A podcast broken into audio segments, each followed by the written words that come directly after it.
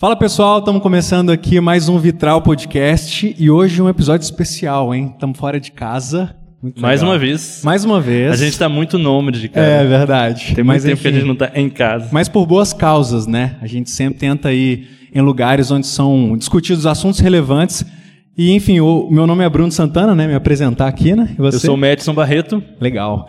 E enfim, a gente está aqui hoje como podcast, mas também nessa roda aqui, onde a gente vai falar sobre aconselhamento bíblico. Daqui a pouco a gente fala um pouco mais sobre o evento. Mas para você que está vendo aí a gente pela primeira vez, nós somos um podcast que fala sobre a relação do cristão com a cultura, enfim, discute todos os assuntos que são relevantes para a vida cristã. E se você quer apoiar o nosso projeto, se você quer apoiar o que a gente faz aqui, você pode fazer parte da nossa comunidade. Você pode ser um vitralista, não só para você que está na câmera aí, mas você também que está assistindo a gente aqui, ó, pode também nos apoiar, apoiar o nosso projeto e ser um vitralista. O que é o vitralista? Né? O vitralista é, são os, os nossos amigos mais chegados, pessoas mais próximas que apoiam financeiramente também o nosso, o nosso projeto, né? que apoiam o nosso podcast e que estão lá, fazem parte de uma comunidade e que concorrem a, a, a brindes, a, a, livros, e a gente deve ter sorteado uns 20 livros né, Sim. nesse último mês aí. É, enfim, então tem muitos benefícios, descontos em eventos e por aí vai. Então, é, eu quero encorajar vocês a apoiar, apoiar o nosso podcast. É isso. Mais alguma coisa? Só isso. Só isso, só isso. Bora tudo. lá? Bora lá. Então, a gente tem muitos convidados aqui hoje. Eu queria pedir para cada um se apresentar sucintamente, começando da Debs. Meu nome é Débora Barroso, eu sou membro da nona igreja aqui e sou, vamos, vamos dizer, né, não vamos ficar dando credenciais. Eu sou uma conselheira bíblica em constante treinamento. Legal. Meu nome é José Neto, eu sou membro aqui da nona igreja também, já tem um tempinho. Sou um conselheiro bíblico por aqui, bacharel em psicologia e um teologando, né? Formando aí em teologia, um próximo passo. Eu sou Hugo Cordeiro, eu sou teólogo, pastor aqui na nona igreja presbiteriana e conselheiro bíblico, né? Eu sou Enoque, sou pastor aqui da nona presbiteriana é, e sou conselheiro bíblico. É isso que importa. Meu nome é Marcos Aurélio, eu sou pastor na Igreja Presbiteriana de Muniz Freire, no Espírito Santo, e tenho atuado especialmente na área de aconselhamento e treinamento de liderança. Eu queria começar introduzindo o papo, puxando um pouco do que a gente ouviu ontem sobre cosmovisão. Né? O Enoque trouxe para a gente sobre cosmovisão e o cuidado da alma, e a, a, o conceito de aconselhamento bíblico se baseia muito, pelo menos na sua pesquisa, a partir da ideia de cosmovisão. E eu queria que você trouxesse para a gente, e os outros podem complementar aí também a resposta. Primeiro, o que é cosmovisão, né? E o que seria a cosmovisão cristã? Deixa eu só é, acrescentar uma coisa, porque a galera que já está aqui, né, talvez já veio ontem e tal, mas para quem está assistindo, não tem o contexto, né? Que está acontecendo aqui hoje? Fala sobre o Congresso também, por favor. Se quiser essa, essa, esse panorama mais geral aí para a gente, vai ser legal também, por favor, pastor. Bom, nós estamos fazendo aqui esse que é o nosso segundo congresso de aconselhamento bíblico. É, o aconselhamento bíblico acredita na, na suficiência das escrituras para o tratamento da alma. Então, nós é, estamos aqui defendendo é, a importância, o papel da escritura nessas questões de alma, nessas questões é, que muitas vezes são tratadas como transtornos, são tratadas como problemas, são tratadas como dificuldades. Né? A Bíblia trata do ser humano. Então, o, o nosso congresso ele visa fomentar a discussão, fomentar o conhecimento, a pesquisa sobre é, de que maneira a palavra de Deus responde às questões do ser humano. E a gente defende que ela tem todas as respostas. Ela é suficiente para responder às necessidades do ser humano. É, sobre o que aconteceu ontem, sobre, eu não sei se eu vou pegar assim na ordem, né, mas tentando responder aqui, a gente falou ontem sobre cosmovisão e, e o cuidado da alma, né, cosmovisão e aconselhamento bíblico. E cosmovisão, falando assim de uma forma bem simples, cosmovisão, ela é a sua maneira de interpretar todas as coisas. E isso é mais do que uma filosofia de vida, é mais do que um conceito filosófico, assim, olha, eu creio nessa ou naquela coisa, eu penso sobre isso, aquilo, por exemplo, eu sou cristão, então eu penso assim, mas ela na verdade é um compromisso que você tem com aquilo que você acredita que é a verdade. Então a cosmovisão, ela é assim uma estrutura que você tem, que nem sempre você coloca ela num discurso, às vezes você tenta colocar ela, conta ela como uma história, às vezes você coloca ela como um enunciado, mas ela está operando em você antes de você pensar. Em resumo, toda vez que você olha para alguma coisa, você interpreta. Então tem alguma coisa, algo funcionando atrás de você ali e que está dizendo para você que isso é isso, aquilo é aquilo. A realidade é isso. Por que, que a realidade é isso que eu estou dizendo? Porque é aquilo que eu interpreto como realidade. Então, cosmovisão é esse mecanismo que funciona em todo mundo. Todo mundo tem.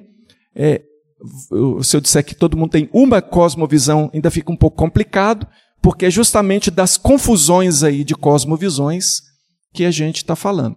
É, a cosmovisão cristã, dizer uma definição de cosmovisão cristã, é um pouco é, complicado. Provavelmente eu vou fazer uma, uma definição um pouco pobre aqui, mas vou tentar, vou tentar dizer pelo menos o que está no centro.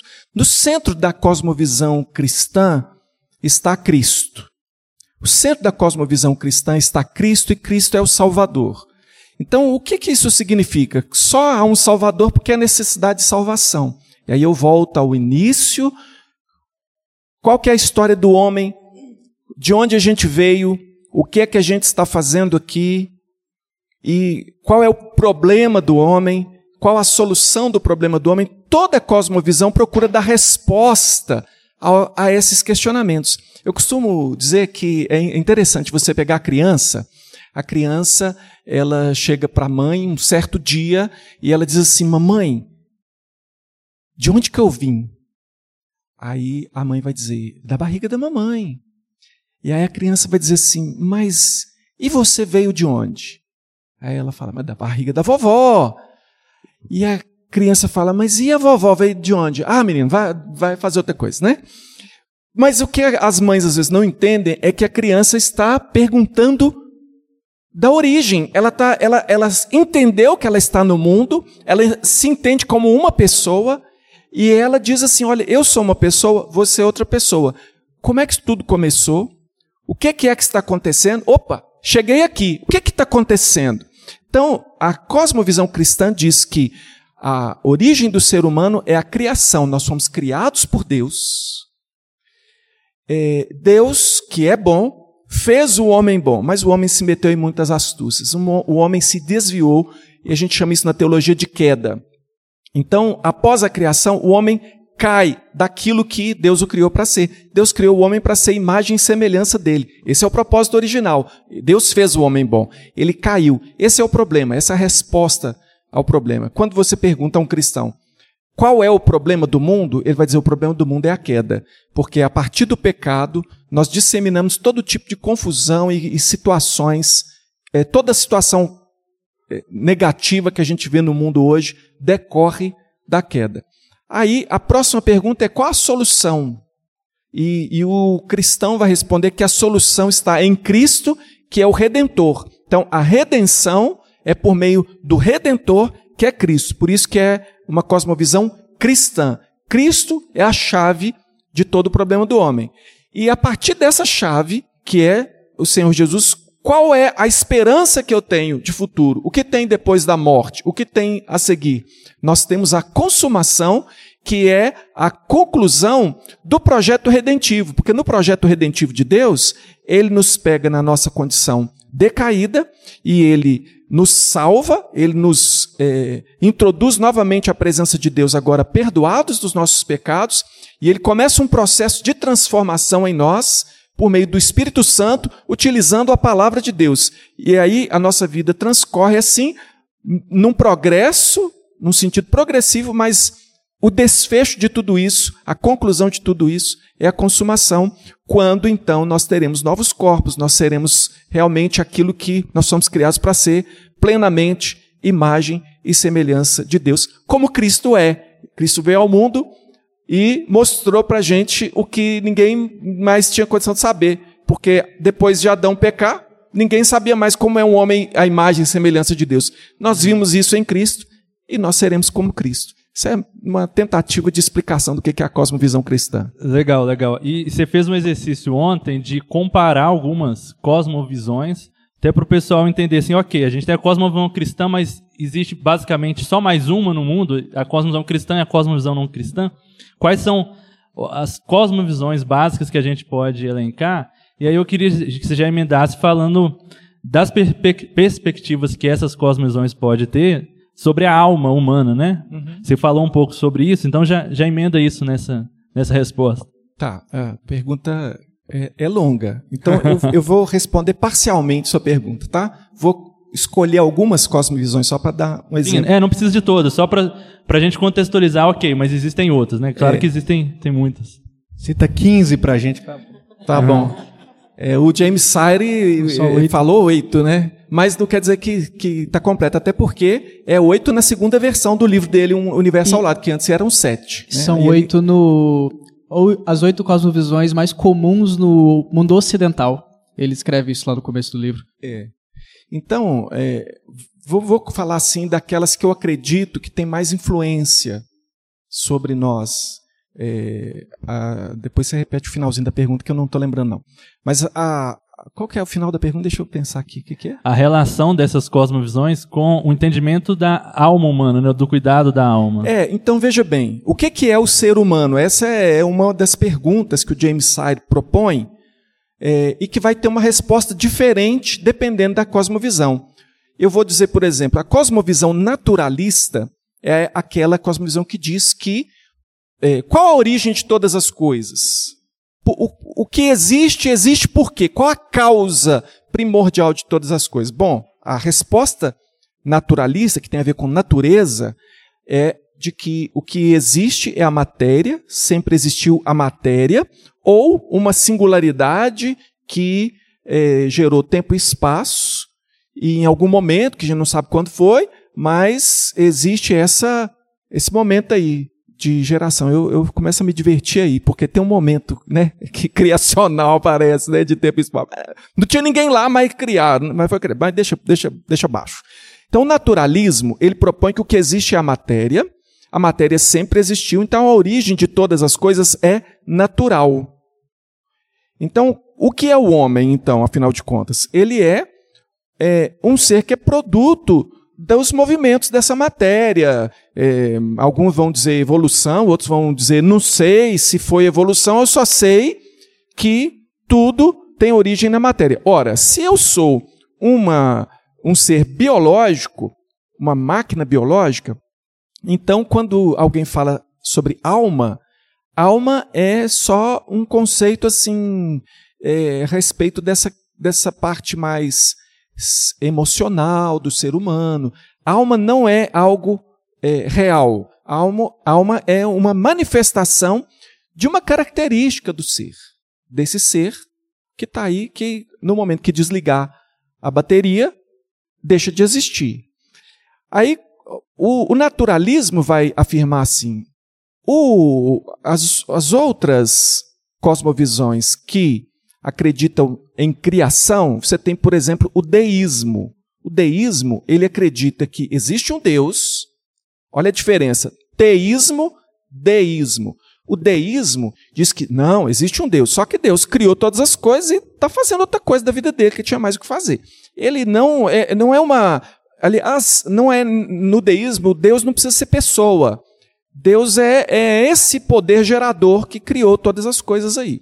Então não há personalidade em Deus. Então qual a origem de todas as coisas? O deísmo vai dizer que é Deus, mas assim é um Deus genérico, né? É aquele com a tarjinha com G que a gente compra lá na farmácia, né? Um Deus assim é mais genérico, ele não tem muita, muita especificidade. Então, quem é o ser humano? O ser humano vai acabar sendo um resultado dessas sucessões aí de movimentações da matéria de novo.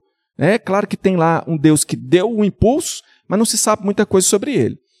Já nos teísmos, você tem o teísmo cristão, por exemplo, você tem o teísmo islâmico. Então, é, eles vão dizer que Deus tem personalidade, mas vão descrever essa personalidade de forma diferente. Então, no teísmo cristão, Deus é, é pessoal, ele tem vontade, ele tem os seus decretos, ele age persona, é, personalmente, pessoalmente, ele tem essa, essa atuação. Então, quem é o ser humano? Aí a, a resposta é completamente diferente no, no teísmo cristão. Porque esse ser, ele tem alma. E aí chega no ponto, qual é a relação com a alma? Ele tem alma porque ele é um ser, como imagem e semelhança de Deus, ele não é simplesmente um é, uma máquina biológica, mas ele tem um composto espiritual.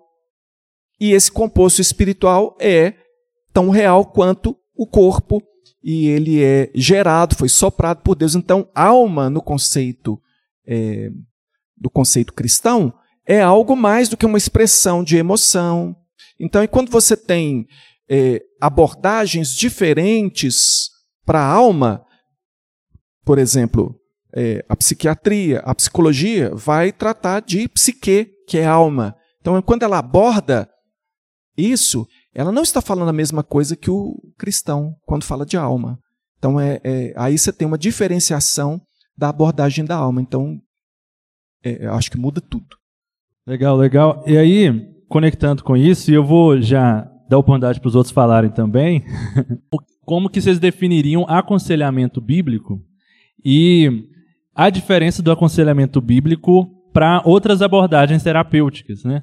Primeiro, dentro da própria igreja, a gente tem o aconselhamento pastoral. Aconselhamento bíblico e aconselhamento pastoral é a mesma coisa? É, além disso, e discipulado? Discipulado e aconselhamento bíblico é a mesma coisa? Discipulado a gente também está ali ensinando a Bíblia com a, pessoa. Então é a mesma coisa? Tem diferenças? E aí, para fora do, do ambiente da igreja, qual que é a diferença que o, o aconselhamento bíblico vai ter ah, da psicologia e da psiquiatria. É até o tema de uma palestra de amanhã, né? Então, tá aí a oportunidade. Traz, então, tragam para a gente essa definição de aconselhamento bíblico. Então, os três aqui têm um pouco a ver com essa definição, mas também a diferenciação desses outros métodos. Eu vou, assim, fazer coro com o Alexandre Sacha, que é um dos diretores da ABCB, né? Que é a Associação de Conselheiros Bíblicos, né? Do Brasil, né? é, Associação Brasileira de Conselheiros Bíblicos. E ele traz uma resposta que ele diz o seguinte, que a definição de aconselhamento bíblico não é muito simples.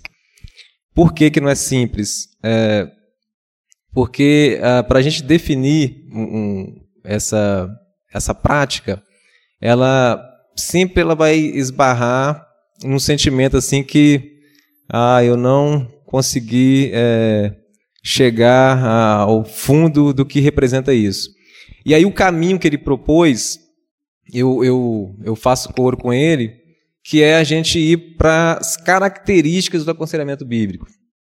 É, na palestra né, de amanhã, inclusive, eu vou trabalhar um pouco isso, vou apresentar é, algumas definições é, por ícones né, do aconselhamento bíblico e tudo, a gente vai dialogar com isso mas a caminhada vai ser mais em trazer as características fundamentais de um aconselhamento bíblico.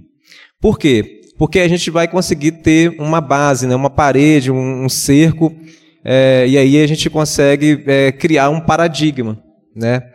A gente está é, lidando com essas cosmosvisões, né, apresentada né, pelo reverendo Enoch, e essas cosmovisões, às vezes, elas é, se diferenciam dentro da própria igreja. Então, se eu falar assim, aconselhamento bíblico, aconselhamento cristão e tudo, às vezes eu vou estar falando de aconselhamento bíblico, é, usando essa nomenclatura, um outro vai estar usando a mesma nomenclatura, mas que as características são diferentes.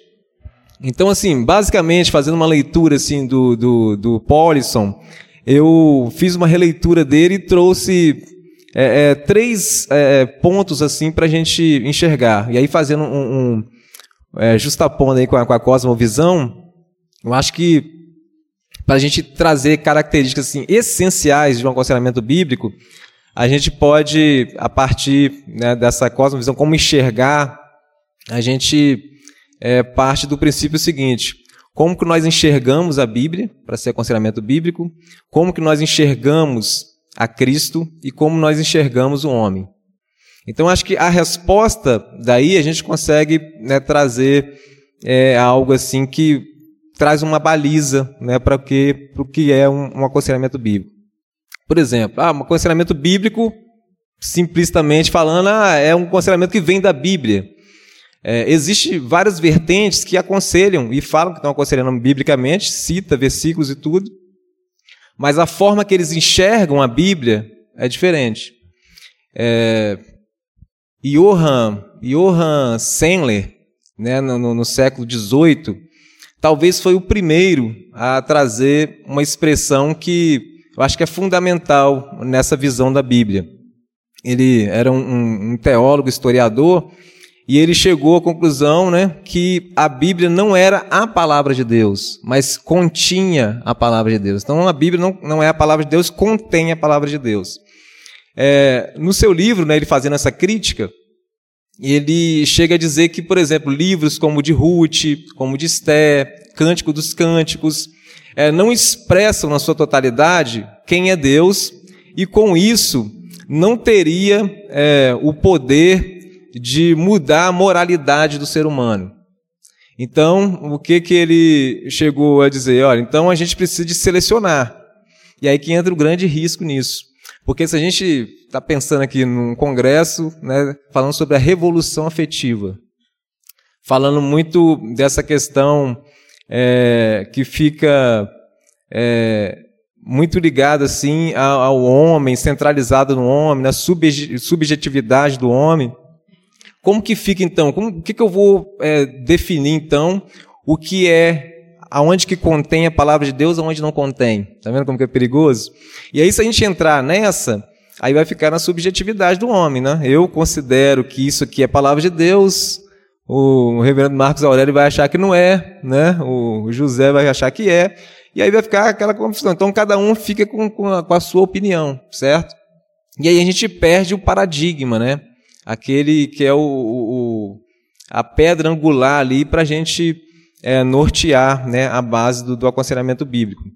É, então, de fato, eu acho que, em primeiro lugar, uma característica essencial de um aconselhamento bíblico genuíno, a gente precisa enxergar a Bíblia como a palavra de Deus, não só como contém a palavra de Deus, a palavra de Deus. Então, ela, a gente fazendo isso, a gente vai estar afirmando a, a inspiração dela, a inerrância dela e a suficiência dela. Então, aí, esse, partindo desse pressuposto, a gente inicia um aconselhamento bíblico. Uma outra coisa é, por exemplo, como nós enxergamos Cristo. Né? É, no Evangelho de Mateus, capítulo 16, né, o próprio Jesus perguntou aos discípulos: o que estão dizendo aí quem é o filho do homem? Né? E aí os discípulos falaram: ah, uns falam que é Elias, outros João Batista, tudo, tudo uma referência de profeta. E, e aí Pedro, né, depois iluminado pelo Espírito Santo, fala, não, tu és o Cristo, filho do Deus vivo. Né? E aí Cristo fala, muito bem, né, uma revelação que veio da parte de Deus. Mas o que é que isso influencia na, na definição de um aconselhamento bíblico genuíno? Porque, de repente, muitas pessoas que usam essa nomenclatura, aconselhamento cristão, aconselhamento bíblico e dentre outros, olham para Cristo talvez como um mestre, talvez como um, um poeta, talvez como um grande sábio, e que foi tudo isso. Mas nessa tentativa de, de, de fragmentar a pessoa de Cristo, uh, isso distorce muito, por quê? Porque é, perde essa, esse, esse Cristo completo. Né? Então, quando Pedro fala, olha, tu és o Cristo, é, e essa expressão Cristo, né, muitos acham que é o sobrenome de Jesus, né, Jesus Cristo. Não. Cristo no grego, ele, ele significa ungido, né? que é uma transliteração do Messias, lá do Antigo Testamento. Né? Então, que é, que é o enviado. E esse Messias, ele veio para cumprir o papel né, redentivo, e, e para ele cumprir esse papel redentivo, ele, ele se apresentou de formas né, diferentes, que a gente chama aí da tríplice, no tríplice ofício né, de Cristo, que, que aí tem um profeta, tem um sacerdote e tem um rei. Então, se a gente é, tira isso, né, ah, ele é só o profeta, né, então eu vou poder ouvir a profecia dele e dizer, ah, tá, é essa parte que me agradou, né, eu senti bem com essa profecia, E aí eu, eu, vou captar aqui. A outra parte não me agradou, então. Agora, quando eu entender ele como rei, né, que ele é o Senhor, que ele é o Senhor da minha vida, né, Kyrios, aí eu não posso só ouvir essa profecia, agora eu tenho que pôr em prática. E quando eu entendo que ele é o sacerdote, aí eu vou saber o seguinte: olha, eu olho para ele como modelo, né, ele é o padrão perfeito, o modelo, o homem perfeito mas eu não vou ficar angustiado porque eu vou saber que eu não vou conseguir copiar esse modelo perfeitamente, mas aí eu tenho ele como um sacerdote que intercede por mim, que me, me ajuda na, nessa capacitação. Então, o segundo lugar, a segunda característica é como eu olho para Cristo. Eu olho ele como exatamente o Cristo completo. É, então, eu estou apresentando Cristo completo, é uma das características. E por fim, é como eu olho o homem. Né? Deixa então, eu te interromper um pouco antes de você falar do homem. Uhum. Eu sou empolgado. Porque quando você fala de Cristo, isso é um diferencial tremendo no aconselhamento bíblico. Porque não se trata de um sistema de redenção, não se trata de uma, uma terapia, um, uma sequência de coisas que o homem vai fazer para melhorar, mas fala de um Cristo ativo, um redentor vivo e ativo, um Deus que age, que é completamente o que você não vai ter numa, num outro modelo é, que não seja o modelo bíblico, porque não, nós não contamos né, com, com Cristo em outro modelo. Outro modelo não vai contar com essa ação de Cristo. Então, esse Cristo não é só aquela, aquele representante histórico, aquele, é, até aquele Cristo que morreu na cruz e pagou pelos nossos pecados, mas é um Cristo vivo e que está atuando e que está no processo da mudança. Exatamente.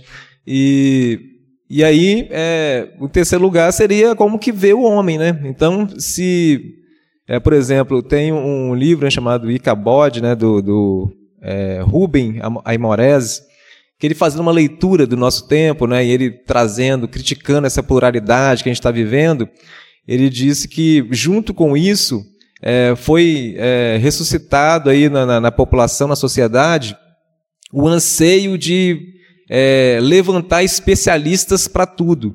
Né? E aí, com isso, né, trouxe à tona novamente a ideia de pegar e olhar o homem né, de uma forma tricotômica, né? olhando o homem em corpo, alma e espírito. E junto com, com esse levantamento, aí criou-se né, a, a, esses especialistas. Né? Então começou, ah, então se o homem ele tem uma parte né, é, corpórica, então tem que ter um especialista para cuidar do corpo, né? Então o médico vai fazer isso, né? Se está com problema no osso, vai ser ortopedista e assim sucessivamente. A parte é, da alma, né? Segundo eles, era parte das emoções, né? E tudo isso. Então criou-se, levantou-se né, um especialista para isso, né? É, levantou a, essa escola da psicologia e tudo para cuidar especificamente da alma. E aí o que sobra, né, é, para o cuidado pastoral é, seria o espírito, né? É, mas é, a gente percebe que se a gente olhar o homem dessa forma, né, defragado assim, a gente vai ter muita dificuldade de, de partir para um aconselhamento bíblico, né, de fato genuíno. Né? E aí para a gente fazer isso a gente precisa olhar o homem como que a Bíblia apresenta que ele é, que é uma figura psicossomática, né? Que ele tem a soma, né, o corpo, a parte física, material, e a parte imaterial, a psique. Né? Então, é, o homem ele é cuidado dessa forma é, integral. Então, eu acho que fecha aí né, a, a como olhar essas, essas três bases para a gente construir, de fato, uma definição de que, que é, de fato, um aconselhamento bíblico genuíno, né? mais do que uma nomenclatura, mas com características que traz esse paradigma, essa base, essa solidez para nós caminharmos essa palavrinha, né, cosmovisão, é o, é o centro de toda a discussão que existe em torno disso, né? É justamente dela que procede o, o problema, por assim dizer. É interessante que a gente tem uma figura muito central nessa nessa questão toda, quando a gente pega, por exemplo, lá o livro do Saire, né? É, se eu não me engano, você usou o universo ao lado, né? Nós temos lá oito, oito cosmovisões, os oito cosmovisões e três estão associadas ao Emmanuel Kant, né? É o niilismo, o pós-modernismo e o existencialismo, né? E pegando um pouquinho do que o senhor falou a respeito da, das que vocês tinham perguntado sobre quais cosmovisões nós queremos que mais influenciam a nossa sociedade, como nós interagimos, eu acredito que hoje o pós-modernismo é o que está mais pegando na, aí no, no nosso pé. Né? O que que o, o pós-modernismo é, né? Ele é ele é fruto meio que de uma de uma, uma, aberração filosófica do próprio Kant, né? Ele mistura ali um racionalismo com um empirismo de modo que a bem, racionalismo é aquela aquela velha frase, né? É penso logo existo. Se você já ouviu isso, né? Do René Descartes, um racionalista que diz que a conclusão dele é que a única prova da nossa própria existência é a nossa consciência de nós mesmos, né? E ele mistura isso com o empirismo pragmático, que é o conhecimento da realidade pelo que nós testamos, pelo que nós apalpamos, vemos ou sentimos. E então nós conhecemos a realidade a partir disso, enquanto Descartes, como um racionalista, entende que a realidade vai ser entendida a partir do, da nossa compreensão dela. Né? E, a, e a conclusão que ele chega de uma forma meio bizarra é que a realidade se torna aquilo que nós entendemos dela e ela é aquilo que nós cremos. Ela é, é aquela uma dicotomia que nós podemos fazer entre o pragmatismo e o realismo. Né? O realismo ele busca saber o que é a verdade, o que existe de fato, enquanto o pragmatismo ele aceita aquilo que atende naquele momento, aquilo que é suficiente. Então, meio que para mim não importa se a Terra é redonda ou se a Terra é plana. O que importa é que eu que eu tô aqui, né? E diante disso, né, nós vemos a a maioria das filosofias, especialmente contemporâneas aí, final do século XX, que é onde surge a final do século XIX, que é onde surge a psicologia como nós temos hoje ali, com os laboratórios de Wundt e depois a psicanálise, é, se escorando e dialogando muito com esse tipo de pensamento. De modo que nós temos, por exemplo, se eu não me engano, mais de 200 escolas psicológicas com cosmovisões completamente diferentes, porque aí está uma coisa muito interessante, né? Ele tratou lá, o Sair, ele trata de oito mega cosmovisões, mas quando nós falamos de psicologia, cada escola psicológica ela é uma cosmovisão. Ela propõe um sistema ali, uma, uma antropologia de quem é um homem, uma espécie de queda para ele, uma espécie de redenção também para ele, né? E, e cada uma delas propõe, elas se aceitam como se cada uma delas pudesse ser a verdade, porque se ela é efetiva, minimamente efetiva, se ela é pragmática, ah, então tá tudo bem funcionar, porque o que me interessa não é a realidade, mas é o que está funcionando, né? O que o que serve para mim hoje. Então, ah, como é que nós entendemos isso, né?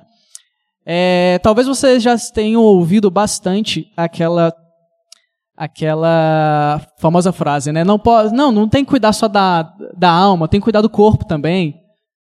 Mas é exatamente isso que o pastor Hugo estava falando. Não são coisas divisíveis. Não, não tem como você tratar da alma sem tratar do corpo e vice-versa, como se uma coisa não influenciasse a outra. Como se o aconselhamento bíblico ou se a verdade da Bíblia fosse influenciar apenas na alma ou no, no espírito, né? Ah, não existe essa dicotomia, né? Até porque se a gente pensar em termos de tratamento, né? Vamos pensar medicamente, né? A questão da psiquiatria ou de qualquer questão médica. Todo tipo de tratamento é, um, em última instância, um tratamento paliativo. Porque se você avaliar bem, ninguém que for tratado, por melhor que ele seja tratado, ele vai, ele não vai morrer. Mas quem aqui vai ressuscitar? Pois é. então, como que a gente diz que o tratamento bíblico não é um tratamento físico? E, na verdade, ele é o único tratamento físico que não é paliativo porque ele é o único tipo de conhecimento e de verdade aplicada que vai ressuscitar os mortos, né? Então, a, a questão da cosmovisão, né, o centro da verdade, o que é a verdade ali, onde está estabelecido, é que reflete isso, né? Porque se você reparar, a maioria das pessoas não leva isso em consideração, que a Bíblia, a verdade bíblica, ela é sim tratamento para o corpo e é um sim tratamento afetivo porque as outras coisas nunca serão tão efetivas quanto ela. Eu já quero fazer uma pergunta aí nisso, né? Porque assim, é, para quem está vendo de fora, né, e tem esse primeiro contato, né, com, com isso que você disse, a impressão às vezes é que há aí uma é, um antagonismo, né? Aí eu quero saber, há esse antagonismo, né?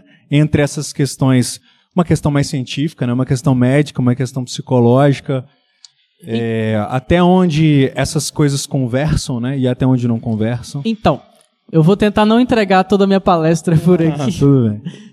porque é, é, eu vou conversar bastante sobre isso. Mas quando nós falamos a respeito do aconselhamento bíblico, nós estamos tratando com a, o que nós chamamos na teologia de revelação especial de Deus. Né? Nós estamos baseando na, na Bíblia para tratar o coração do homem, a revelação especial, que nós entendemos que é a única revelação suficiente para salvar alguém. Né? Por que, que nós estamos falando dessa revelação especial? Porque existe outro tipo de revelação, que nós cremos que é a, a revelação natural a própria criação de Deus, né, chamada de revelação natural. É, a natureza, a criação. E o que acontece? Qual era a, a- qual é a finalidade principal dessa, dessa revelação, né? É, nós vemos em Salmos, Romanos capítulo 1 ou 2, se eu não me engano, é, que essa revelação, a revelação natural, ela revela a existência do próprio Deus, ela glorifica a Deus, ela mostra que existe um Deus todo-poderoso. E essa revelação, ela fala tanto de Deus, ela mostra tanto esse Deus, quanto ela, ela fala dela mesma, ela fala sobre nós também, né? nós fazemos parte dessa, dessa criação. Mas, como já foi dito, né, na cosmovisão cristã, nós temos a criação, e aí nós colocamos uma antropologia dentro disso aí, que é um homem criado de, para uma, de, um, de uma determinada forma, né, com corpo e alma, inclusive o corpo é criado antes do, do espírito ser colocado nele ali. O corpo é importante, sim. Nós temos esse, esse problema de às vezes achar que o corpo é a parte mais baixa, mas criado com corpo e alma, uma coisa só, né? Feito para o Senhor, para se relacionar com Deus. E, e então nós temos a queda. Né? E o que, que a queda faz? A queda ela deturpa o relacionamento do homem com Deus, com ele mesmo e com essa revelação natural. Né? Então, o que é que nós temos? Nós temos agora ah, uma humanidade míope para enxergar a verdade. Então, o que é que nós conseguimos enxergar? Nós conseguimos ver, né, graças a Deus pela graça comum, né, e por essa revelação natural, existem sim ah, toques na verdade. Quando se estuda, quando se pesquisa, quando se eh, decide procurar a verdade, existem sim toques na verdade. A grande questão é que esses toques na verdade, eles estão estabelecidos dentro de uma estrutura de cosmovisão e em que eles estão, apesar de serem ali os lampejos da verdade, eles estão condicionados por toda aquela estrutura onde eles acabam se baseando. E eu gosto muito, por exemplo, de eu gosto de eh, procurar assim algumas teorias, tipo assim, poxa, o que que, o que que olhando através dos óculos da Bíblia, então, que agora que é o que faz com que a gente enxerga, enxer, enxerga que a gente veja a, a, a, a, revelação natural de forma plena, né? A revelação especial ela faz com que a gente consiga fazer isso. E eu gosto de dar uma procurada, eu, eu gosto, por exemplo, do exemplo da terapia cognitivo-comportamental, cara. Acho que eu já dei esse exemplo pra caramba. Que é a estrutura de pensamento do homem, que ele, que ele o Aaron e a Judith Becker defendem a, uma estrutura em três níveis, onde existe uma, uma crença central, né, que é basicamente ali aquilo que está antes do pensamento, que a gente na teologia chama de coração, né? Os pensamentos intermediários, que é aquilo que existe na nossa cabeça por conta da nossa crença central, e os pensamentos automáticos, que é a primeira coisa que vem na nossa cabeça, que estão baseados nesses pensamentos intermediários em determinada situação, né? Então, por exemplo, se você, se sua crença central é que você é uma pessoa feia, e aí vamos supor que você foi convidado para uma festa. Mas, né, a sua crença central é que você é uma pessoa feia. Os seus pensamentos intermediários vão ser assim, poxa, eu vou, as pessoas vão olhar para mim, eles vão me achar feio, eles vão, não vão gostar de mim. E você tem esse tipo de pensamento. E você chega na festa, e quando você chega na festa, aquela moça bonita olha para você. O seu pensamento automático é o quê? Poxa, ela tá me achando feio, ela vai rir de mim. Só que isso é muito mais amplo e profundo quando nós podemos analisar, porque eu acredito que essa estrutura é a mesma estrutura que Paulo está usando quando ele fala lá que restam agora a fé, a esperança e o amor. Por quê? É... O que é a fé, né? A fé é o que nós cremos de mais profundo, é justamente o que está antes do nosso pensamento, é ali a base da nossa cosmovisão. Então, a A partir da nossa fé, nós esperamos algo, e a partir desse, disso que nós esperamos, nós agimos de determinada forma. Então, ah, vocês vão se lembrar também daquele episódio na, na Bíblia, quando tá, tá a tempestade lá, e Jesus dormindo no, no, fundo do barco, e os discípulos são desesperados, e Jesus sai lá de dentro e fala assim: opa, o que, é que vocês estão desesperados? Aonde está a fé de vocês? Né? Porque é como se Jesus estivesse perguntando: Poxa, a fé de vocês está em, em mim, que está aqui, que é todo poderoso, ou a fé de vocês está no barco que pode afundar?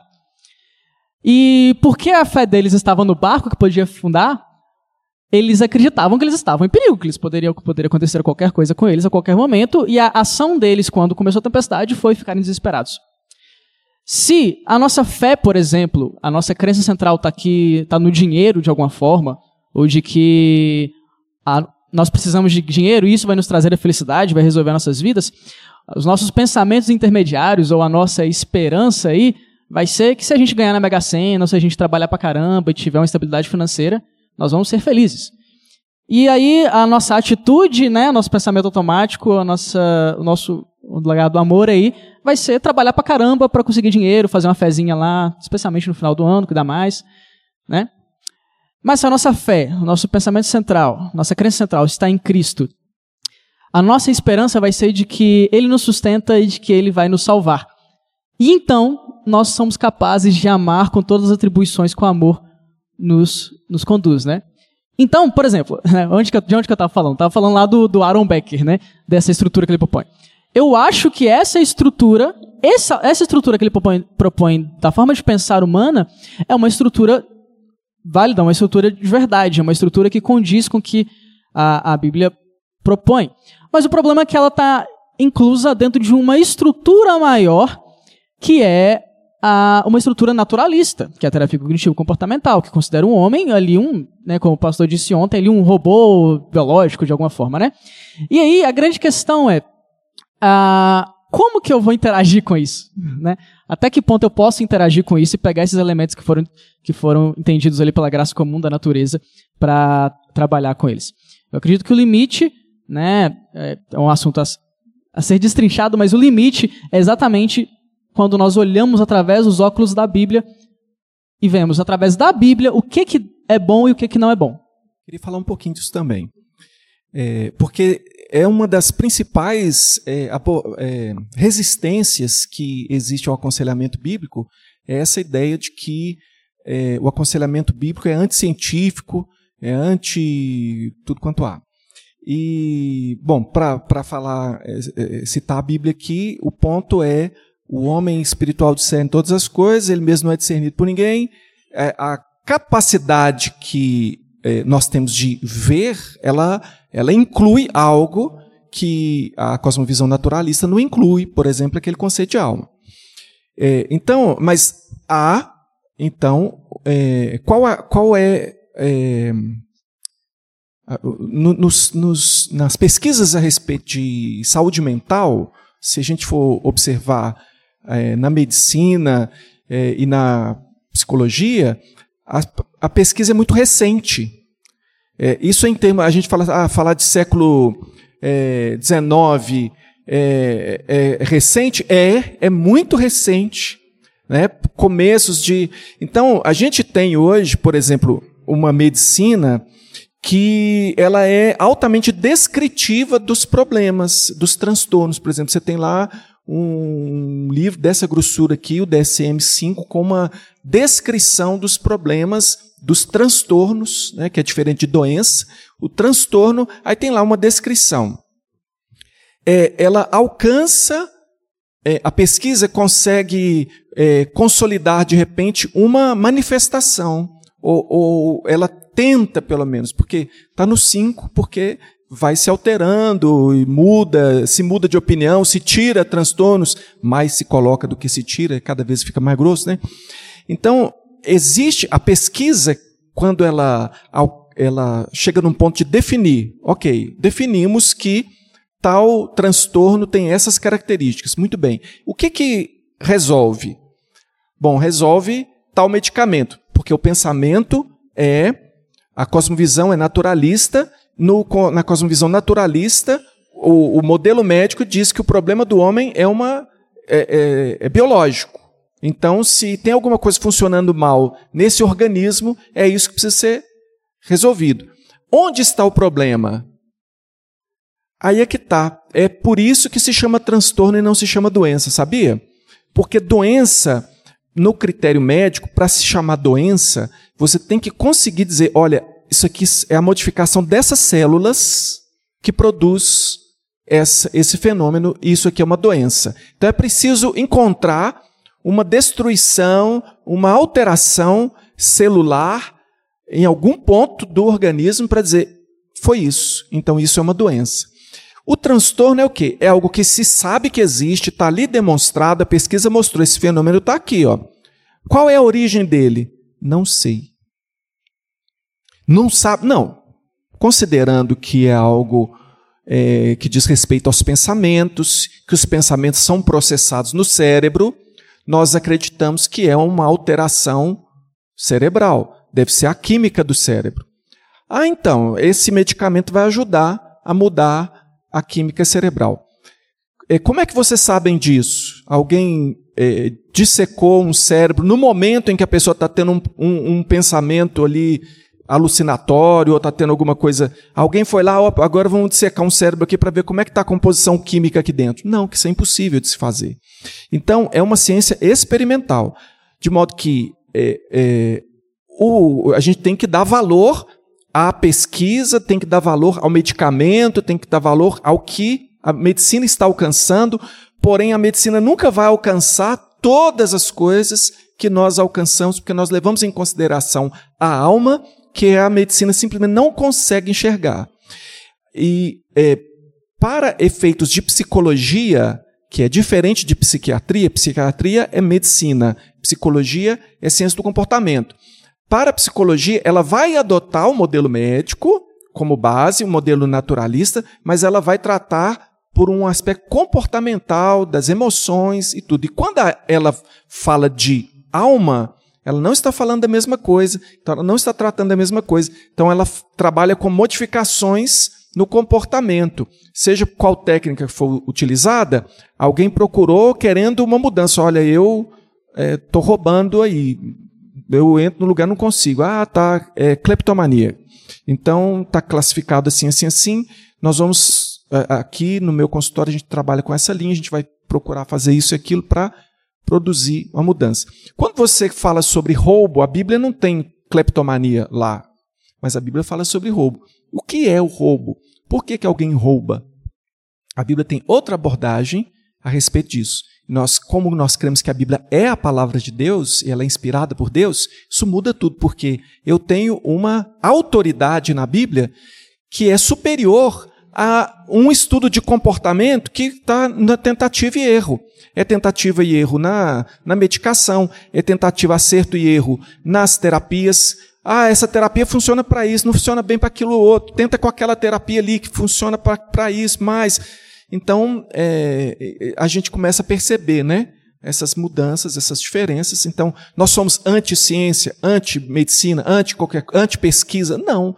Nós somos vizinhos. A gente trabalha com a, a pessoa, o seu problema.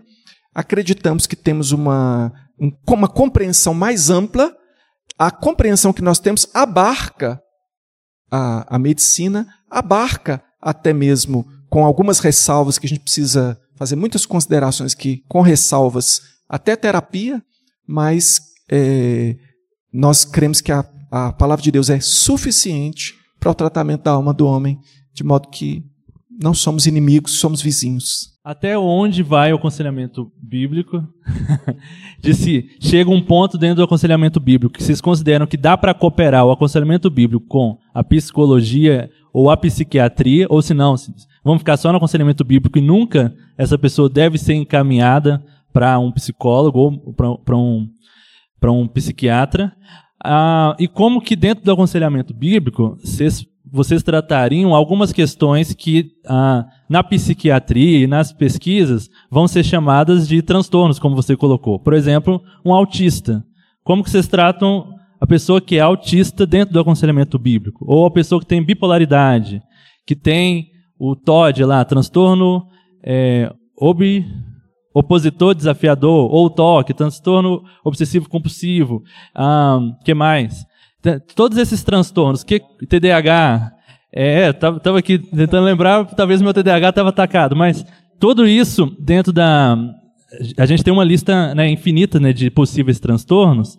É, e assim, se for, se for olhar, cada um tem um diagnóstico. É difícil achar alguém que não vai, não vai estar em alguma, alguma coisa daquela lista. Mas principalmente esses. A esquizofrenia, por exemplo. Como é que trata uma pessoa que foi diagnosticada dentro da psiquiatria como esquizofrênica? O que, que o aconselhamento bíblico vai poder fazer por ela?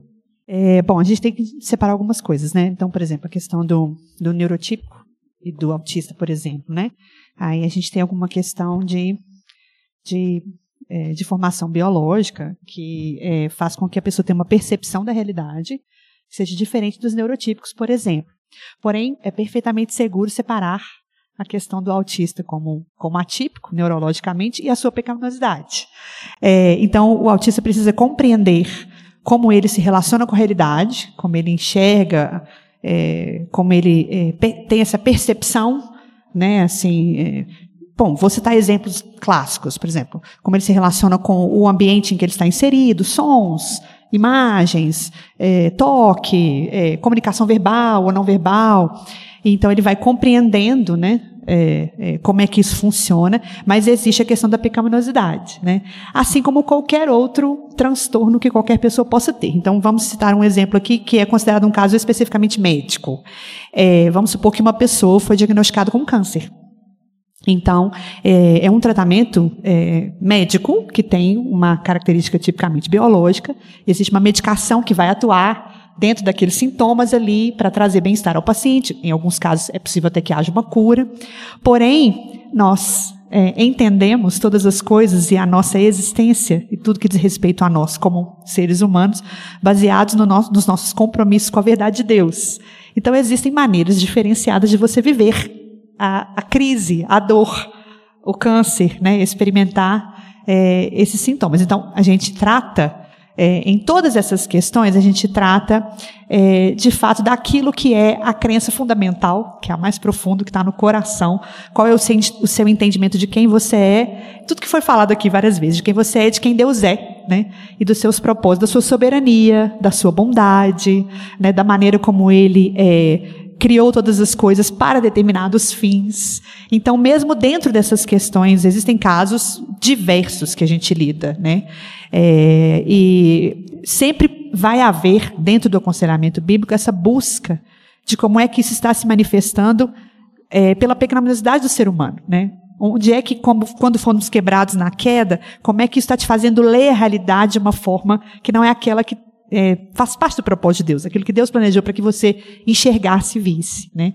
É, então, assim, é óbvio que é, existem momentos em que, por exemplo, se, se alguém está passando por uma crise aguda de um determinado transtorno e ela, ela está em tal estado de agitação que ela vai tentar contra a própria vida, então nós vamos é, requerer que haja certos cuidados, né, que exigem que a gente é, é, tenha até a possibilidade de depois quando aquela crise passar de alguma forma, né, é, poder aconselhar aquela pessoa, caminhar com ela, andar junto. Então existem diversas situações, né?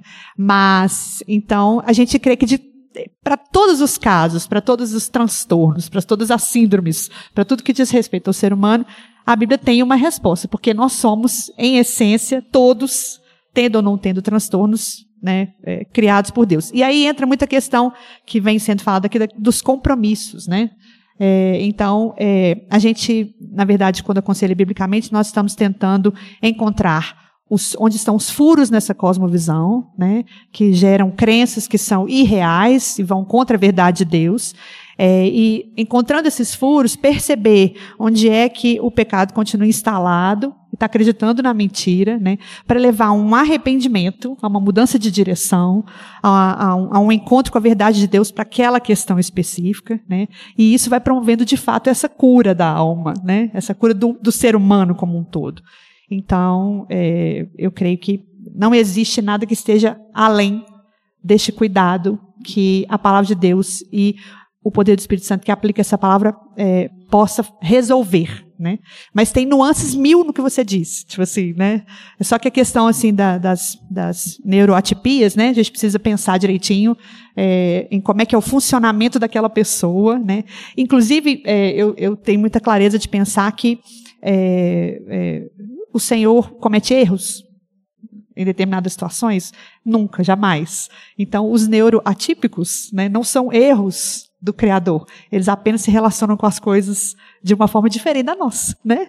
Então, eles podem encontrar graça é, e beleza né, no, na, no propósito de Deus para a vida deles, da mesma forma como nós, que somos neurotípicos, podemos. Então, eu creio que é mais por essa linha. Não sei se vocês concordam.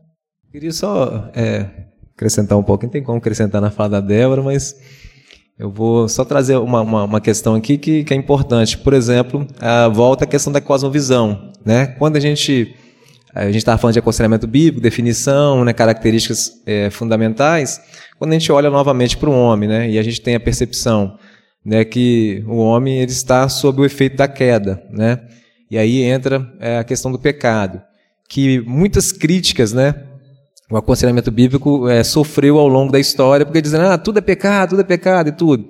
Mas a nossa cosmovisão parte do princípio que, é, depois que Adão caiu, né, que era esse representante né, federal da humanidade, né, esse Adam né, de, de humanidade, é, toda a humanidade foi representada nele. Então, quando aconteceu a queda, houve uma deformação, né? E aí entra essa questão do, por exemplo, quando questionar lá com aquele cego de nascença, né? Quem pecou? Ele ou os pais dele? Quem pecou? Não, nem os pais, nem ele, não. Ele nasceu assim para a glória de Deus. Então a gente tem essa cosmovisão ampla que é, tudo acontece para a glória de Deus e a finalidade última, né? Nossa, deve ser gerar, né? É, glória para Deus e tudo é, refletindo nisso. Então, quando a gente é, encontra né, é, as diferenças né, nesses casos que você foi, foi citado aí, e tudo, a gente olha e a gente percebe ali que ali continua sendo né, uma imagem e semelhança de Deus, a, a, apesar de estar no, sob o efeito da queda, mas continua sendo imagem e semelhança de, de, de, de Deus. Né? Então, é, é, para a gente não tem essa diferenciação, né? E, e aí o que ocorre, eu lembrei, agora até pesquisei aqui, Levítico 19, né, 14, que fala é, para não amaldiçoarmos os surdos, nem gerar tropeço né, para os cegos e tudo. Amaldiçoar aqui no sentido assim, olha, é, se nós entendemos, né, nossa cosmovisão ela é baseada em que o Evangelho de Cristo é, são as boas novas, e a gente é, é tirar isso né, é, de alguém, a gente vai estar tá amaldiçoando ele. Então, a Débora bem trouxe, né, a forma de percepção é diferente. Nosso, nosso Deus é um Deus é, que não é um deísta, né? É, é um Deus que participa, que intervém e que relaciona, né? E que nessa revelação é especial dita aqui pelo José, é um Deus que acomodou a nossa linguagem, né? A gente entende que Deus ele é um Deus, né, máximo, supremo e tudo, e que ele precisou de acomodar demais para se revelar para nós, como mesmo aquele pai que faz com a criança balbuciando, né? É, palavra tentando acomodar a nossa linguagem. E da mesma forma, quando nós somos imitadores dele, né, nós precisamos também né, é, usar isso que a própria palavra do Senhor nos deixa, né, claro, Deuteronômio 6, por exemplo, quando fala né, do ensino das crianças, fala para usar toda forma de didática, né? Seja verbal, seja visual, seja tudo. Então isso traz uma acomodação, até inculcar é, a palavra do Senhor na mente. Então é, a gente entende que por mais que a forma de captação seja diferente, tudo é, não pode amaldiçoá-los, né? Tirando-os, né? é, é, desse privilégio que é participar desse mandamento do, do aconselhamento bíblico uns aos outros. Né? A gente pode notar uma, um aspecto interessante, porque é, eu estava assistindo uma palestra da BCB outro dia, em que o palestrante estava dizendo que a primeira sessão de aconselhamento bíblico aconteceu em Gênesis 3. Então, assim que o homem pecou, Deus didaticamente, né, se acomodando aí. Ele foi o primeiro conselheiro e foi muito interessante porque ele segue os passos realmente. Ele ele fala assim: Adão, onde é que você está? como se ele não soubesse, né? Mas ele estava dando ali a chance dele se apresentar. ali na sua mazela, né? E aí ele fala, é, é tal, eu, eu, tava, eu, eu tava nu, me escondi, tive medo. E aí ele falou, e Deus sabia o que tinha acontecido e falou para ele, mas quem foi que te fez saber que você estava nu? Dando a ele mais uma vez uma chance de perceber onde é que estava o furo ali, sabe? Onde é que ele tinha é, errado o caminho, onde é que ele tinha errado o alvo, onde é que ele tinha transgredido ali o mandamento, né? E aí Adão então fala, mas Adão não admite a sua culpa. Ele diz, foi a mulher, e a mulher diz, foi a serpente. E ali já estava quebrada aquela, aquela visão que a gente tem, né, de que os nossos problemas e as nossas mazelas, então, são culpa do outro, em última instância, são culpa do Senhor, porque foi a mulher que o Senhor me deu. E aí o Senhor ali vai dizendo, pois é, mas tem consequências, né? Então, ele não só mostra onde está o furo, né? Ele mostra como é que fica a condição do homem, mas ele vem e oferece graça. Né? Há consequências, mas ele prega a palavra. Há consequências, mas eu, eu, eu, tenho, eu tenho um plano. Né? Eu, na pessoa de Cristo, ali, vou me manifestar em seu favor, porque o meu propósito para você ser quem você é não vai deixar de ser cumprido, mas há consequências. Então, eis aqui como as coisas vão funcionar a partir de agora. Então, é, existe alguma questão, se o, se o pecado original foi tratado dessa forma, existe alguma questão que está fora do alcance, sabe, desse, dessa, dessa cura oferecida, né? dessa, dessa, preste atenção, foi aqui que você desviou do caminho, é por aqui que a gente tem que passar? Eu creio que não, né? Eu queria ouvir o Marcos agora. A gente não deixou você falar, né, Marcos? Fica à vontade, Marcos. Eu queria é, te perguntar se você tem algo em primeiramente, né, para falar sobre tudo isso que a gente já falou aqui, é te dar, te dar a chance, né, de comentar sobre tudo isso que a gente já falou aqui. Se você, poxa, pensou e a gente, enfim, foi falando aqui, né? Fica à vontade, por favor. Não, eu não, não vou falar sobre tudo que já foi falado, seria muita presunção minha querer, né? Uh, eu, eu os vejo bem mais preparados que eu para tratar do assunto, eu acho que eu tenho a aprender muito com eles. Só que eu, eu acho que o ponto central, né, o, o José tocou nesse assunto, para mim o ponto central de tudo é a verdade. Né? É a, a percepção, o entendimento da verdade. E aí, Uh, porque a gente fala de antropologia, a gente fala de teologia, e a gente vai falar, pode falar de bibliologia, de tantas logias que a gente quiser aí, que a gente quiser, mas tudo se resume à verdade, né? A, ver... antropologia, tá? Como que a gente entende o homem? Mas é a verdade sobre o homem. Né? Teologia, no final das contas, é a verdade sobre Deus. Então, o, o para mim, a essência de tudo, é, e talvez os, os grandes problemas estejam relacionados ao entendimento equivocado do que seja a verdade. E isso, né, a, Débora colocou muito bem ali, começou lá no Éden. Né? Lá no Éden, esses transtornos todos, né? essa forma de, de olhar para a vida. Né? Ah, eu acho muito. A, a, a, Bíblia tem muita história, né? E às vezes a gente fica muito é, perdido nas proposições. Há muitas também, elas não, claro, não devem nunca ser desconsideradas, mas além das proposições, nós precisamos olhar para as histórias. As histórias são importantes. E aí, a, aquela história né, de Adão e Eva no jardim, é, grosso modo, era mais ou menos assim, né? Só lembrando, Deus forma o homem e dá uma orientação, uma determinação para o homem, uh, dispõe todo o jardim para ele, com exceção de uma árvore que ele não podia se alimentar do fruto daquela árvore.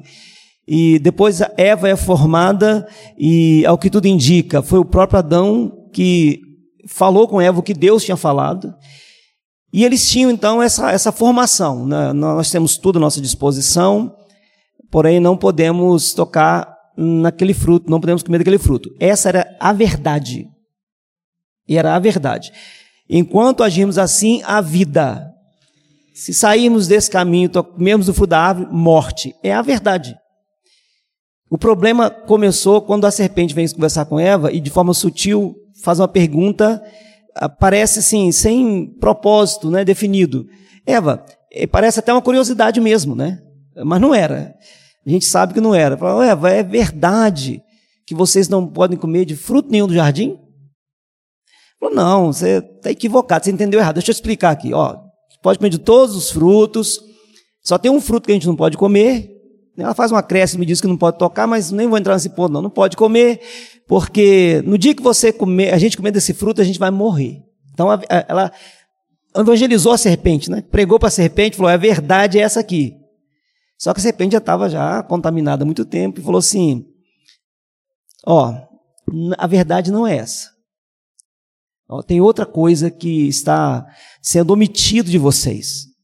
Existe algo para além disso aí. Aí ela fala assim, ó, a verdade é, no dia que vocês comerem do frutos, ao invés de morrer, vocês vão fazer um upgrade na vida de vocês. Vocês vão, ó, um plus. Agora vocês vão ser extraordinários, como Deus. E aí a, a Eva, ela então substitui a verdade de Deus pela injustiça. Né? Paulo fala isso na carta dele aos Romanos, primeiro capítulo.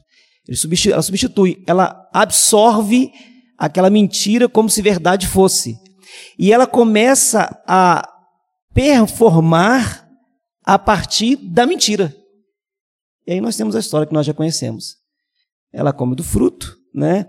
Interessante que até até Eva absorver aquela verdade, ou melhor, aquela mentira como verdade, a Eva parece que não tinha muito contato com o fruto, mas no dia que ela, ela começa a adotar uma mentira, a percepção da realidade muda. Porque ela olha para o fruto, aquele fruto que até então, poucos minutos antes da conversa com a serpente, era um fruto que podia produzir morte, ela fala assim: não, é gostoso, é bonito, pode dar entendimento. É, era o mesmo fruto, mas quando você adota a mentira como a sua cosmovisão, a sua percepção da realidade, você interage com a realidade da forma errada. Né? E para mim, o aconselhamento é a tentativa de trazer o homem para a verdade de Deus, resgatá-lo da mentira na qual ele estava vivendo. Então, eu acho que é, que é por aí. Se eu estiver equivocado, o senhor Enoque me, me ajude aí. Uma coisa que eu queria perguntar é, é na prática, como acontece o aconselhamento bíblico? O aconselhamento bíblico são encontros, é semanal, é mensal? Como que funciona aí? E deixa eu complementar a pergunta dele é quem pode ser o conselheiro bíblico assim? Principalmente para quem está assistindo a gente aí pela, pelo podcast, pelo Vitral, é, ok, eu quero um conselheiro bíblico. É só procurar qualquer irmão aqui da minha igreja e ele vai ser meu conselheiro bíblico? Ou, beleza, eu quero ser um conselheiro bíblico. É só eu pegar minha Bíblia e começar a aconselhar as pessoas? Então, quem pode ser um conselheiro bíblico? Precisa de uma formação? Precisa de ler algum livro? Como, como funciona isso? Acho que a Débora podia responder essa para nós. Débora. Responde aí, Débora. Bom, é, na verdade, a gente citou a questão do discipulado, do aconselhamento pastoral, né? A nossa vida como corpo de Cristo é uma vida em que somos todos conselheiros uns dos outros, numa certa medida, né? É, a Bíblia fala sobre o ferro afiar o ferro, e é interessante que eu sempre pensava na questão da faísca, né, quando o ferro afia o ferro, mas a parte importante do versículo é que é ferro, os dois são ferro, né? Então, é de pecador para pecador, né? É, então, é, a gente tem uma vida em comunidade que prevê que nós vamos é, nos auxiliar no crescimento, é, no conhecimento do Senhor, na graça, né? E então, quem pode ser um conselheiro bíblico? Todo aquele que é, é nascido de novo, né? E tem a, a, verdade, a mentira da morte virada na verdade de Deus na sua vida. Porém, é claro que é, o nosso compromisso, lembra que a cosmovisão tem a ver com compromisso? Nosso compromisso com a verdade pressupõe um conhecimento constante, né? Na, na eh, um crescimento constante no conhecimento dessa verdade, no embasamento nesta verdade, né? Mas veja bem, aqui a gente tem, meu pastor vai, não vai me deixar mentir, a gente tem aqui um, um tripé que a gente acredita nele. Evangelismo, discipulado, aconselhamento. Na verdade, quando você prega João 3,16 para alguém, você está aconselhando aquela pessoa. Porque onde é que está o conselho de Deus? No Evangelho, né? Que manifesta o próprio Cristo. Então, aquele que está dizendo, mas você precisa crer em Jesus, já está aconselhando, né? Agora, do ponto de vista do que a gente está tratando aqui, desse aconselhamento como um acompanhamento, um discipulado, uma caminhada junto, a gente sempre tem alguém dentro do corpo de Cristo nas nossas comunidades de fé que já caminhou mais do que a gente, né? Que já teve a oportunidade de crescer um pouco mais, de aprender um pouco mais. Então, a gente sempre busca ser aconselhado por alguém que a gente compreende que tem um pouquinho mais de caminhada do que a gente. Porque ele é melhor do que a gente? Não. Porque ele teve mais oportunidade né, de, se, de se expor a essa verdade, de se firmar nessa verdade.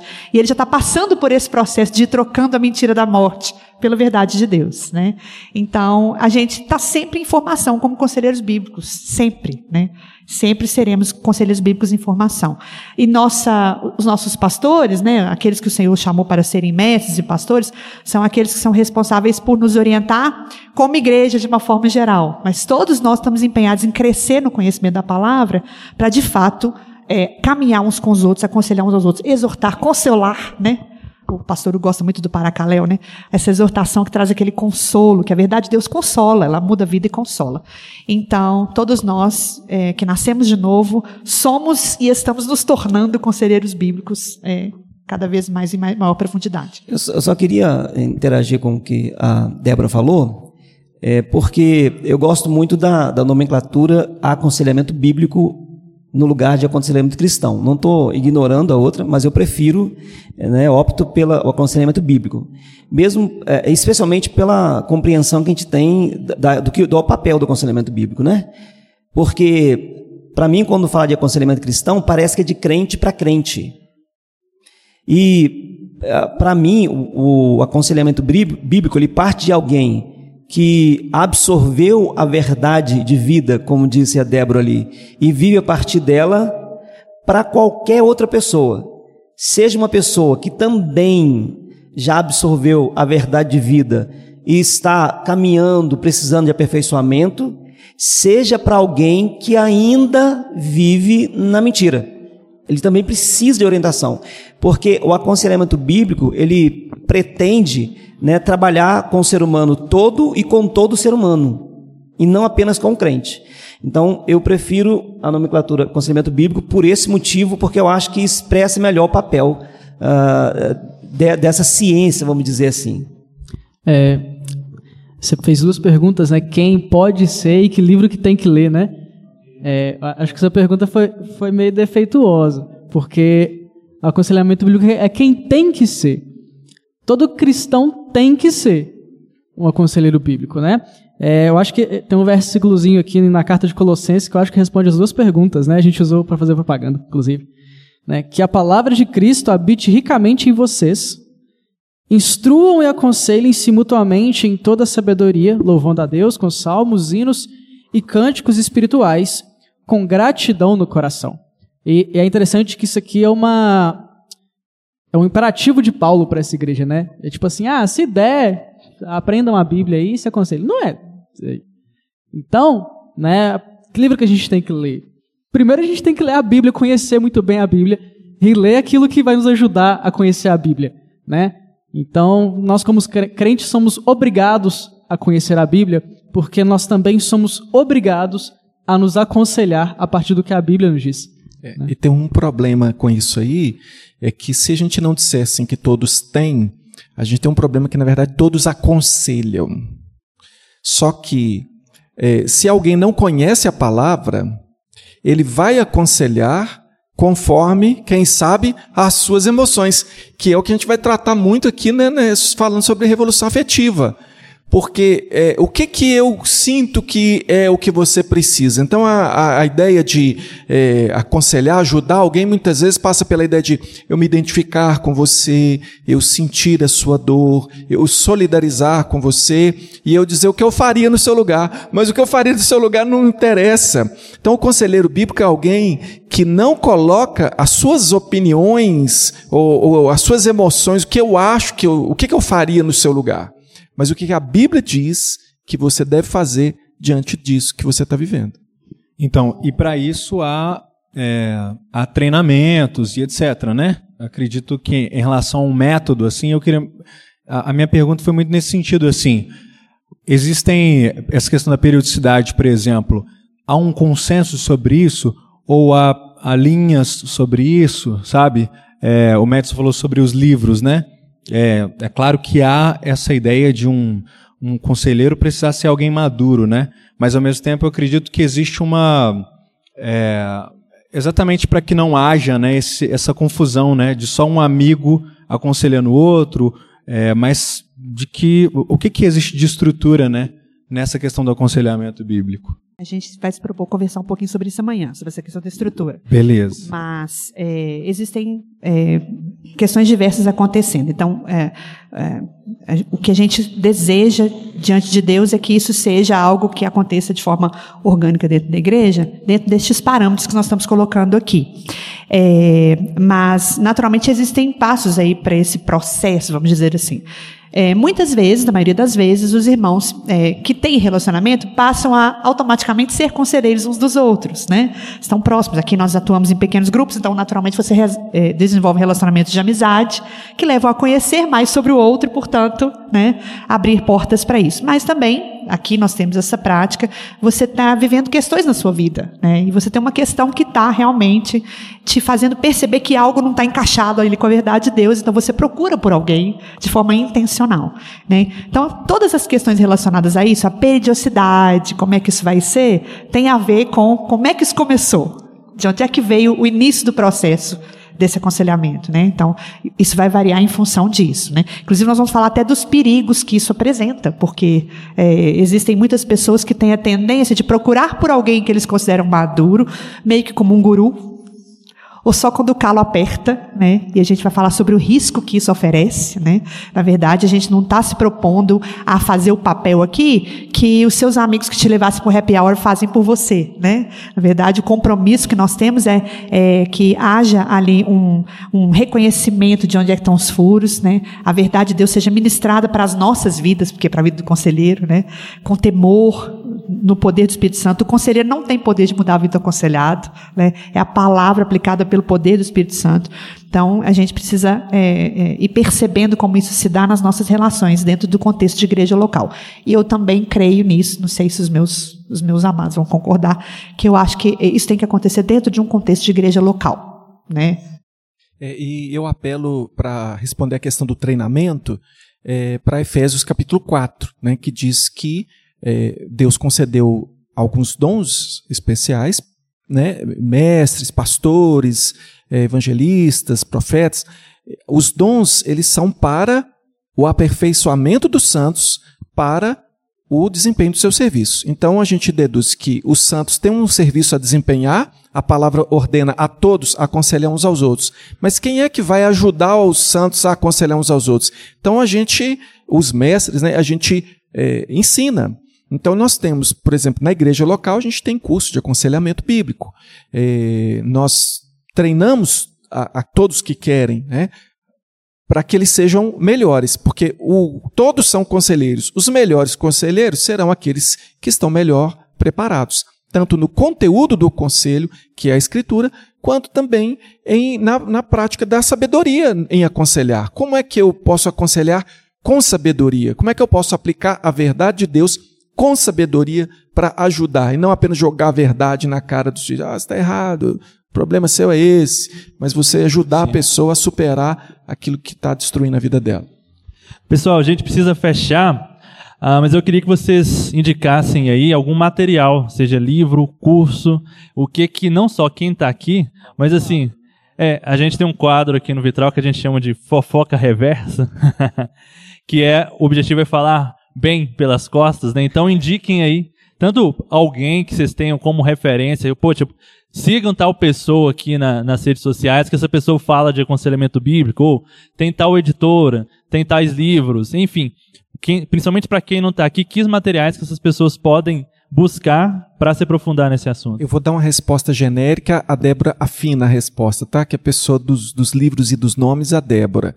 Mas eu posso indicar é, a, ABCB, Associação Brasileira de Conselheiros Bíblicos, ela promove é, treinamentos é, muito bons, modulares, né? tem quatro módulos, acho que tem um quinto módulo, é, né? Na verdade são quatro e tem o de autoconfrontação. Se Isso. você estiver disposto, em um ano você faz o curso completo, que eles Isso. oferecem quatro vezes por ano. Sim. É, eu indicaria, em termos de literatura, eu indicaria a, a, editora Nutra, é uma editora especializada em aconselhamento bíblico. Então, tudo que ela, tudo que ela publica é em aconselhamento bíblico. Então, ela é especializada. Eu indicaria ainda a editora Cultura Cristã, ela tem bons livros em aconselhamento, ela né, não é especializada mas ela tem muito bons livros. É, eu indicaria a Peregrino, ela tem alguns livros muito bons, ela também publica em aconselhamento bíblico, mas ela também tem outros livros. Né? Então, indicaria. E a Fiel, a editora Fiel também é uma boa indicação. Eu, eu quero citar um livro que, para mim, como eu falei que para mim a questão principal é da verdade, e como é o início da, da conversa que foi sobre cosmovisão, talvez um dos livros mais importantes, pelo menos para mim, nas minhas leituras aí, A Verdade Absoluta, Nancy Pierce, editora CPAD. Extraordinário. E eu, eu, lembro que ela me marcou. O livro é extraordinário. Todo cristão tinha que ler esse livro. A Verdade Absoluta. Isso aí é, ver... Isso aí é verdade absoluta. Hã? Isso, é, Isso é, é, verdade mesmo. Então, e a, ela, ela desafia os cristãos a se tornarem, expressão dela, missionários de cosmovisão. E aí eu acho extraordinário isso aí, né? Porque a gente pensa em missionário aquele que vai para além mar, para uma outra terra, uma geografia diferente, uma língua difícil, comida, né, esquisita, mas ela fala não, nós precisamos ser missionários de cosmovisão. Então, eu acho que é um livro basilar que vai sustentar não apenas a questão do ministério de aconselhamento, mas toda a vida cristã. Acho que o senhor falou tudo, é. Esse que a gente está citando toda hora aqui, né, do James Sire, é o universo ao lado. Ele é um ótimo para fazer para você fazer um diagnóstico da sua cosmovisão. Eu mesmo acho que eu comentei até com o pastor Enoch quando eu li ele, eu descobri que eu tinha alguns aspectos existencialistas na minha cosmovisão. Eu li e falei assim, caraca, meu Deus, eu tô todo errado nisso aqui. Né? É muito bom. Ele é um livro, é um livro curto, é um livro bem objetivo, de fácil leitura e que dá uma, uma sacudida assim, você fala, caraca, que conteúdo bacana. Agora, puxando um pouquinho para nossa sardinha aqui, presta atenção na gente, a gente vai lançar uns cursos em breve aqui, um, um curso breve de aconselhamento bíblico, que é um curso é, bem objetivo né, para o aconselhamento, depois um curso médio em aconselhamento bíblico. Então, nós, a nona igreja. Esquecemos da Pilgrim. Se vocês são assinantes da Pilgrim, a Pilgrim, vocês podem procurar pela seção de aconselhamento, eles têm muitos e-books, audiolivros e palestras. Palestras também muito boas do pessoal da Labri, pessoal da Esperança, é, que falam sobre cosmovisão e sobre aconselhamento bíblico é, também. O canal do Sacha, muito bom. Tem no. Sacha, no, Sacha Mendes. Né, se, se Jonas no, Madureira. É, o é... Jonathan Abdias. Não, o, o, a, a, igreja de Pinheiros, igreja presbiteriana de Pinheiros, tem muito bons, boas, é, boas palestras no canal deles lá sobre aconselhamento bíblico também, muito boas. E sobre esse assunto que nós falamos aqui também, o Introdução ao Aconselhamento Bíblico do MacArthur, ele aborda todo esse assunto que a gente falou aqui, com experiência, com profundidade, assim, vale a pena conferir. Então foi indicado aqui, ó, é a associação, editora, livro, igreja. Agora eu vou indicar a nona igreja presbiteriana, né? O pastor Enoque Dias. Nós estamos aí é, formando aí esse, voltando-se né, para a escritura e formando essa mentalidade de aconselhamento bíblico. Isso, e todos os links aí vão estar tudo na descrição. Então, para você que está ouvindo aí a gente, que ouviu a gente até agora, muito obrigado. A gente está aqui falando novamente né, no segundo congresso é, de aconselhamento bíblico da nona igreja presbiteriana. Se você quer saber mais sobre a igreja, está aí na descrição também. Se você quer saber todos esses livros que foram indicados, está tudo na descrição também. E a gente encerra por aqui. Eu quero te encorajar a também nos seguir nas redes sociais. Se você chegou aí no Vitral meio de paraquedas, segue a gente nas redes sociais, Vitral Podcast. Quero te encorajar também, apoia o nosso projeto, apoia tudo que a gente está fazendo aqui. Você viu que a gente busca sempre trazer assuntos relevantes para a vida cristã e para muito mais. Enfim, seja um vitralista e é isso aí.